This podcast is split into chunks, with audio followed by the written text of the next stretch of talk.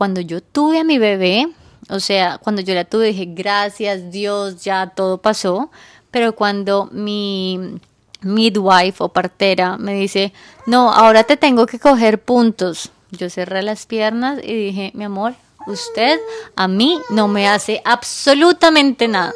Yo, así se me haya abierto toda la vagina, no me voy a dejar coger puntos. Hola, mi nombre es Alejandra Grisales y yo soy Lauri Grisales. Bienvenidos y bienvenidas a Almas Gemelas. En este podcast queremos inspirarlos a que sueñen, exploren, salgan de la zona de confort, se equivoquen y vivan la vida sin miedos. Y es que literalmente somos dos hermanas gemelas que practicamos y enseñamos yoga en Nueva York una ciudad que nos ha enseñado y nos ha motivado a ser mucho más auténticas a las malas y a las buenas. Nos ha tocado. En este podcast van a encontrar meditaciones, experiencias personales e información muy valiosa para que aprendamos a reprogramarnos, expandirnos y crear una vida de infinitas posibilidades. Porque, sí es posible.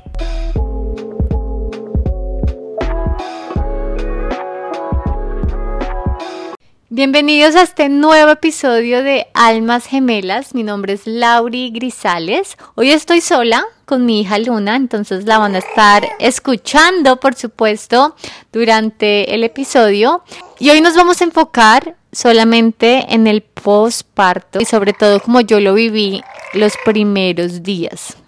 Es que primero quiero contextualizarlos un poquito acerca de mi vida para que me entiendan bien, porque todos los procesos de posparto son diferentes, porque todas las mujeres son diferentes y estamos en diferentes ambientes, viviendo diferentes cosas en diferentes circunstancias, entonces no nos podemos comparar.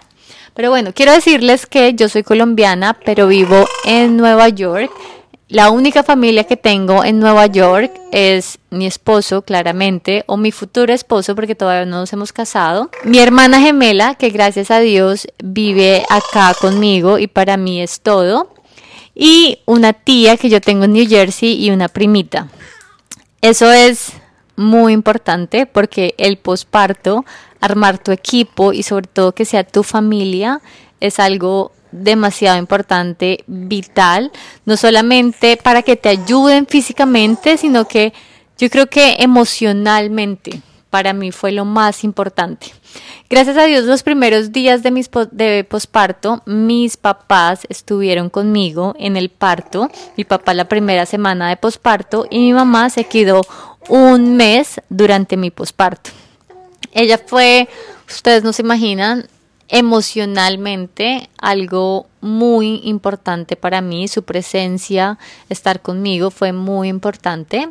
Y digo emocionalmente porque yo fui de esas mujeres que quería hacerlo todo con su bebé. O sea, yo quería levantarme, yo quería cambiarle los pañales, yo quería, si lloraba, calmarla, yo quería hacer absolutamente todo. Y, ahí va otra cosa. Si mi hija no está conmigo, me da como una ansiedad. Ustedes no saben los cuentos y los escenarios que yo me armo en mi cabeza cuando no estoy con Luna. O sea, nadie me dijo eso. Y es verdad, a veces eh, yo pensaba que era yo sola, que me había vuelto loca, que simplemente me estaba armando cuentos en mi cabeza, pero no, esto es algo que le pasa a muchas mamás, entonces ya no me siento tan loca. Eh, pero bueno, cuando nació mi bebé, mi, mi bebé nació en casa, entonces desde ahí, ya antes de que ella naciera, yo ya sentía como esa presión de todo el mundo opinando acerca de mi parto, de mi bebé, de si era una madre responsable por si la tenía en casa o no. Pero al final decidí tenerlo en casa, decidí creer en mí, decidí que eso era lo que yo sentía, que era lo mejor para mi bebé y para mí. Y gracias a Dios tuve un parto hermoso, sentí todas las contracciones del mundo, que dicen que sentir las contracciones también hace que tú tengas un posparto mucho mejor. Eh, y puede que sí, puede que sí, yo no les estoy diciendo que por supuesto que sí, pero puede que sí, yo creo que eso es algo muy natural eh, y por eso también lo quise tener en, en casa, porque creo que tener un hijo no hay que mirarlo como una emergencia, como que necesitamos algo externo, cuando es un proceso natural y, y por eso lo quise tener así y porque de hecho mi embarazo fue un embarazo saludable eh, y me cuide mucho, sobre todo mi energía, mis emociones, las cuide mucho. Y gracias a Dios, bueno, pues tuve a mi bebé en casa. Es muy chistoso porque cuando yo la tuve en casa, como yo me estoy, las contextualizo más, yo me estoy convirtiendo al judaísmo porque mi esposo es judío, toda su familia es súper judía y hablamos y quisimos que nuestra hija Luna fuera judía, entonces para que mi hija sea judía, la mamá tiene que ser judía, entonces por eso yo empecé este proceso de conversión han habido cosas diferentes entre la cultura mía y la cultura de él. Por ejemplo, es muy común que los judíos no les guste saber el sexo de un bebé, sino hasta cuando nace. Yo tuve una fiesta, o sea, no se imaginan, a mí sí me encanta y sobre todo soy latina, tuve una fiesta y, y con sorpresa y con ponqué y todo simplemente para saber el sexo de mi bebé como a los tres meses. Entonces desde ahí pues ya chocó un poquito el judaísmo y mi cultura. Mm, yo nací católica, pero no quiero decir católica, sino más bien como latina. Eh, y otra cosa que no chocó, esto sí no chocó y esto sí se me hizo súper interesante y me gustó mucho de hecho, y es que en el judaísmo es muy diferente a nuestra cultura latina o a una cultura moderna, no sé cómo decirlo, y es que cuando nace un bebé ya hay su cuna, su cuarto, todo pintado, muchos juguetes, mucha ropa, mucho de todo en la casa. Y en nuestra casa no hubo nada, absolutamente nada de eso. En la cultura judía no se compran regalos, no se hace nada hasta cuando el bebé nazca, porque para ellos lo más importante es que nazca y que nazca saludable. Entonces por eso como que no, no se alborotan tanto, sino hasta cuando nace saben el sexo del bebé y se le van comprando las cosas al bebé. Y eso de hecho me gustó mucho porque a un bebé chiquito pues no necesita mucho, sino par de camiseticas, pañales, y ya, y, y, mamá, o sea, lo que más necesita un bebé es a mamá y la leche de mamá. Entonces, eso me gustó mucho.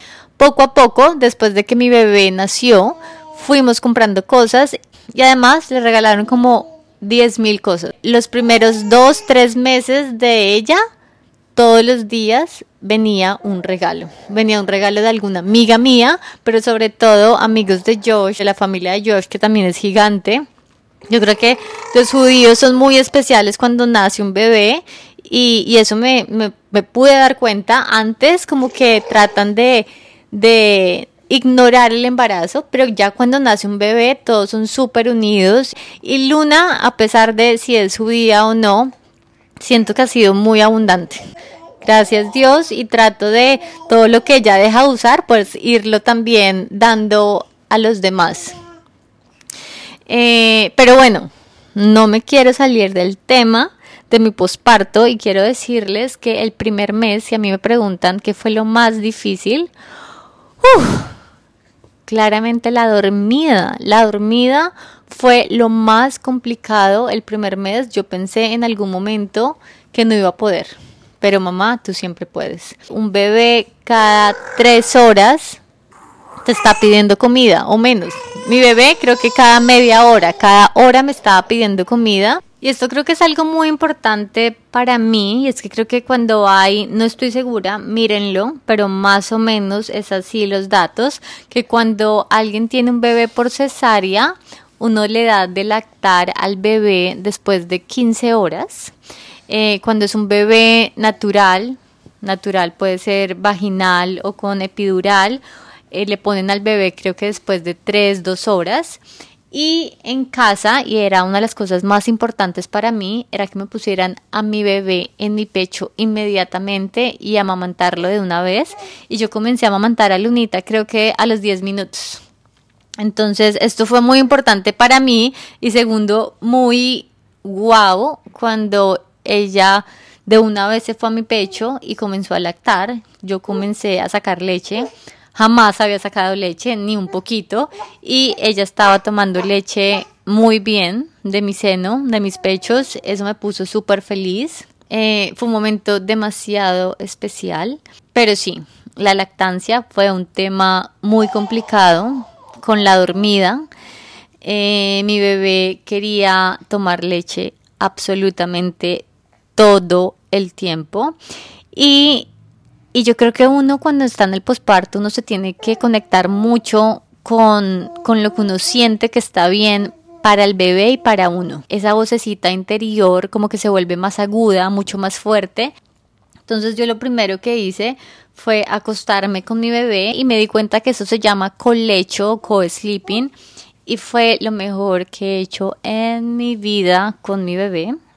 Eh, muy, muy normal. Si tú no lo haces, si tú no puedes, si no te gusta, también es normal. Cada mamá sabe qué hacer con su bebé cuando lo hace con amor, con respeto y pensando siempre en, en, en la salud y en el bienestar del bebé. Para mí, dormir con mi bebé ha sido lo más wow.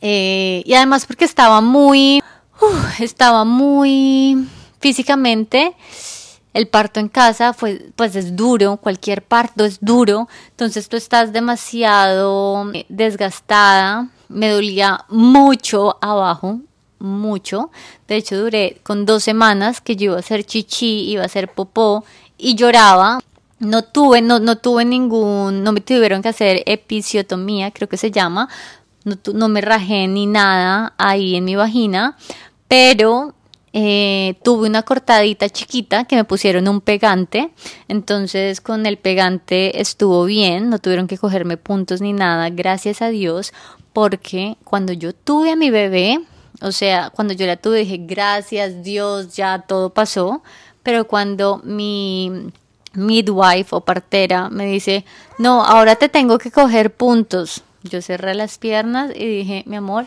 usted a mí no me hace absolutamente nada. Yo, así se me haya abierto toda la vagina, no me voy a dejar coger puntos. Y ella de una vez me dijo como, o sea, si te toca, te toca. Y después ella me miró bien y por obra y gracia del Espíritu Santo no me había pasado absolutamente nada y me dijo, no te rajaste, estás perfecta, una simple cortadita, te pongo este pegante y todo está bien. Y no sé por qué saqué el tema de la episiotomía, pero no la tuve, gracias a Dios. Pero sí estaba muy, estaba muy desgastada esos días. Eh, en mi caso, yo duré sangrando como 39 días, pero la primera semana fue demasiada sangre y es normal, o sea, si les va a pasar, si les está pasando, es normal que sangre.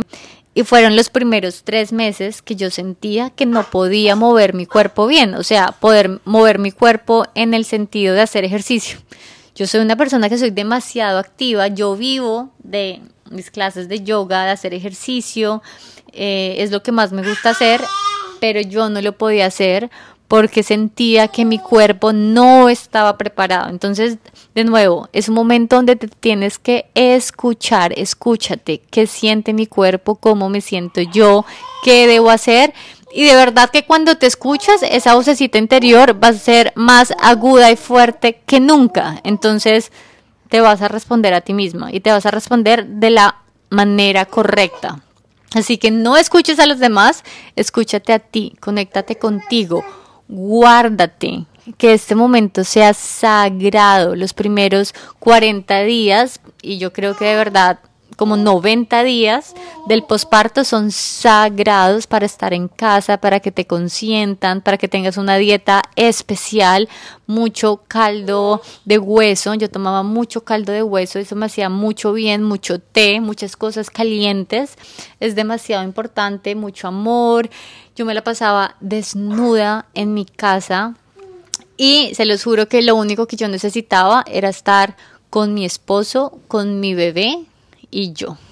Eh, la lactancia es La lactancia, ¿qué puedo decir de la lactancia? Es muy importante si tienen una consultora de lactancia, puede ser algo, una ayuda muy buena, pero también confíen en ustedes, confíen en que sepan, sepan poner bien a su bebé, pregunten cómo pueden poner bien a su bebé, porque leche les sale, leche les va a salir si ustedes confían en ustedes, si ustedes están emocionalmente tranquilas, positivas, leche les sale. Y si no, una consultora de lactancia siempre les va a ayudar, pero lo más importante es que no dejen de intentar porque los primeros meses es difícil y uno siente que no le baja nada, pero tú sí le estás dando a tu bebé. Lunita lloraba y lloraba y lloraba y lloraba y yo no tenía nada de fórmula en mi casa y yo dije, no, ella no va a tener fórmula para nada. Y los primeros dos meses todo se lo di yo, así llorara, así sintiera que no le bajaba, pero o sea, sí me bajaba. Y fuimos al doctor, no me acuerdo, la semana 4, semana 3, fuimos al doctor, la bebé estaba perfecta, estaba creciendo, se estaba subiendo de peso, si está poposeando bien, si está poposeando y haciendo pipí es porque está comiendo, entonces no desistas con la lactancia, yo creo que los primeros meses es muy importante para tu bebé que tenga tu lechecita, si puedes dos años, como muchas mujeres están haciendo, dos años exclusiva, wow, son unas super mamás. Yo con Lunita no lo hice, ella comenzó a tomar eh, fórmula al mes y medio, pero fue muy poquita fórmula, yo le daba muy, muy poquita eh, simplemente en las noches y ya, pero de resto era yo siempre como bendiciendo a mis senos, como sácate, sácate, sácate mucha leche, por favor. Y y eso me hacía sentir bien porque no se imaginan. El primer mes yo me acuerdo que yo veía a mi hija y ella se levantaba después de una siesta y a mí me daba ansiedad. Yo decía, ay, Dios mío, se levantó, ¿qué hago? Voy a comenzar a llorar, yo estoy mamada, estoy cansada, ¿qué tal que no tenga leche? O sea, esos eran mis pensamientos. A mí me daba miedo cuando mi, cuando mi bebé abría los ojos, porque uno está mamado, uno no puede dormir, eh, uno quiere proteger a su bebé, te dan unas ganas de protegerlo, de que no le pase absolutamente nada. Entonces, eh, es un momento vulnerable, siempre he dicho, mamá cuida de bebé, pero esposo y todo el equipo de mamá cuida a mamá. O sea, cuiden a mamá, alimenten a mamá, eh, díganle cosas bonitas, eh, no sé, estén ahí, estén ahí. Que por ejemplo, mi mamá estuvo el primer mes conmigo y lo que les digo, más que físicamente, ella me ayudó mucho físicamente porque me obligaba a dejarme ayudar, que yo no dejaba, es, es como ayudarla emocionalmente emocionalmente que esté tranquila. Digamos, a mí me encantaba estar en mi cuarto sola con mi bebé o con mi esposo, solos, pero yo quería sentir que cuando se iba mi esposo alguien estaba ahí, también pendiente de mí, que alguien estaba ahí, mi mamá, mi hermana, los que me venían a visitar, como que no, no los quería ver, pero sí los quería escuchar de lejos. No sé si les ha pasado que ustedes se sienten felices con una visita, pero no que esté con ustedes, sino que esté en, en algún otro lado, pero no con ustedes. Así me sentía yo tal cual. Eh, el primer mes tengo que decirles, fue como operación búnker en mi casa las primeras tres semanas. Yo no quería que nadie entrara a mi casa, yo no quería que nadie me viera a mi bebé ni me la tocara. Eh, y también yo creo que uno debe respetar lo que, lo que mamá, si mamá quiere estar sola o si mamá quiere estar solamente con su esposo, o si mamá solamente quiere estar con su mamá, o sea, la abuelita es súper respetable, es escuchar lo que quiere mamá. Pero, ¿saben? O sea, comencé a sentirme que me volví vieja. Yo no sé por qué, a mí me comenzaron a doler las rodillas, me comenzaron a doler las muñecas, los dedos de las manos, me comenzó a doler el cuerpo. Yo me sentía como una viejita. Yo creo que tener a Lunita me hizo más vieja. Y así me sentía yo. Además que yo he escuchado comentarios que dicen, o sea, cuando uno tiene un hijo, uno cumple cinco años de más. Eh, entonces yo me sentía una abuelita, de hecho, mm, me, me siento mucho mejor ahora que tengo siete meses, pero todavía siento que me falta, que no soy la misma de antes. Además que yo antes corría maratones, corría hacia deporte todo el tiempo. Y pues con Luna no puedo ya. yo me levantaba a 5 de la mañana a hacer ejercicio, pero ahora con Luna yo pues me he vuelto más perezosa, entre comillas, porque cuando duerme bebé, duerme mamá, a mí me gusta amamantarla durmiendo en la cama con ella, a mí me gusta, amo dormir todavía con ella. Eh, y, me he dedicado 100% a cuidar a mi bebé. Entonces, 100% he sido una eh, mamá. Mi trabajo es ser mamá. Que de hecho, en estos siete meses, estoy acá, estoy acá súper... Mi, mi, bebé ahora quiere tomar leche. Está ahí pegada de mi, de mi pecho. Entonces me estoy acá súper eh, sincerando con ustedes. Y es que este proceso de ser mamá y de quedarme en casa siendo mamá de Lunita también me hizo dar cuenta que yo no sirvo para ser una solamente mamá. O sea, admiro y se me hace el trabajo más honrado, más demandante, más hermoso el de ser mamá, pero yo no quisiera ser solo mamá. Eh, yo lo tenía claro que los primeros siete, ocho, maybe nueve meses iba, iba a dedicarme solamente a Luna, pero ya en estos siete meses como, wow, ya necesito trabajar. Ahora para mí es muy importante también tener mi carrera, enfocarme en mi propósito de vida, en algo que a mí me encante y lo pueda hacer así no me paguen. Yo creo que es muy importante para cada persona tener un proyecto de vida, tener algo que le encante, que haga eh, cada vez que pueden, si sea un trabajo, si sea un hobby, lo que sea, pero creo que es importante para su salud mental. Mm, de nuevo, las mamás que deciden ser mamás full time y no hacer nada más, está bien. Simplemente te estoy hablando de mi experiencia. Para mí es importante tener un hobby, tener un proyecto, un trabajo, algo que a mí me encante y que de pronto pueda también eh, trabajar en eso. Eso también me hace sentir bien a mí y creo que eh, a nivel de pareja también hace que, no sé, que haya como más admiración, siento yo, no sé cómo explicarlo muy bien, pero eso es lo que siento yo en este momento y más viviendo la experiencia de ser mamá. Y bueno, mi bebé, mi bebé quiere salir a jugar con mamá, entonces yo creo que esos eran los puntos que quería tocar con ustedes. De nuevo, es un momento muy vulnerable para mamá. Todo el mundo va muy rápido, pero a mamá le toca bajar el ritmo, le toca estar en casa, en descanso, entonces tomen, tómense ese tiempo para ustedes. Y un consejo que me dieron eh, y que yo trato de tener en cuenta también mucho durante mi posparto, no descuides a tu pareja, no te descuides a ti, toma tiempo, así sea muy poquito, para ti, para peinarte, arreglarte, sentirte hermosa, para hacer algo que te guste. Toma tiempo para estar con tu esposo, comunícate más que nunca con tu esposo, salgan a caminar juntos, salgan lo que más puedan, háganlo juntos, porque las relaciones pueden cambiar. Por ahora yo no lo he sentido con mi esposo. Eh, por ahora estamos como en luna de miel todavía. Nosotros tenemos casi dos años y medio de estar juntos. Entonces me siento en luna de miel, pero es un consejo que siempre he tenido en mi cabeza y que quiero recordárselos también a ustedes.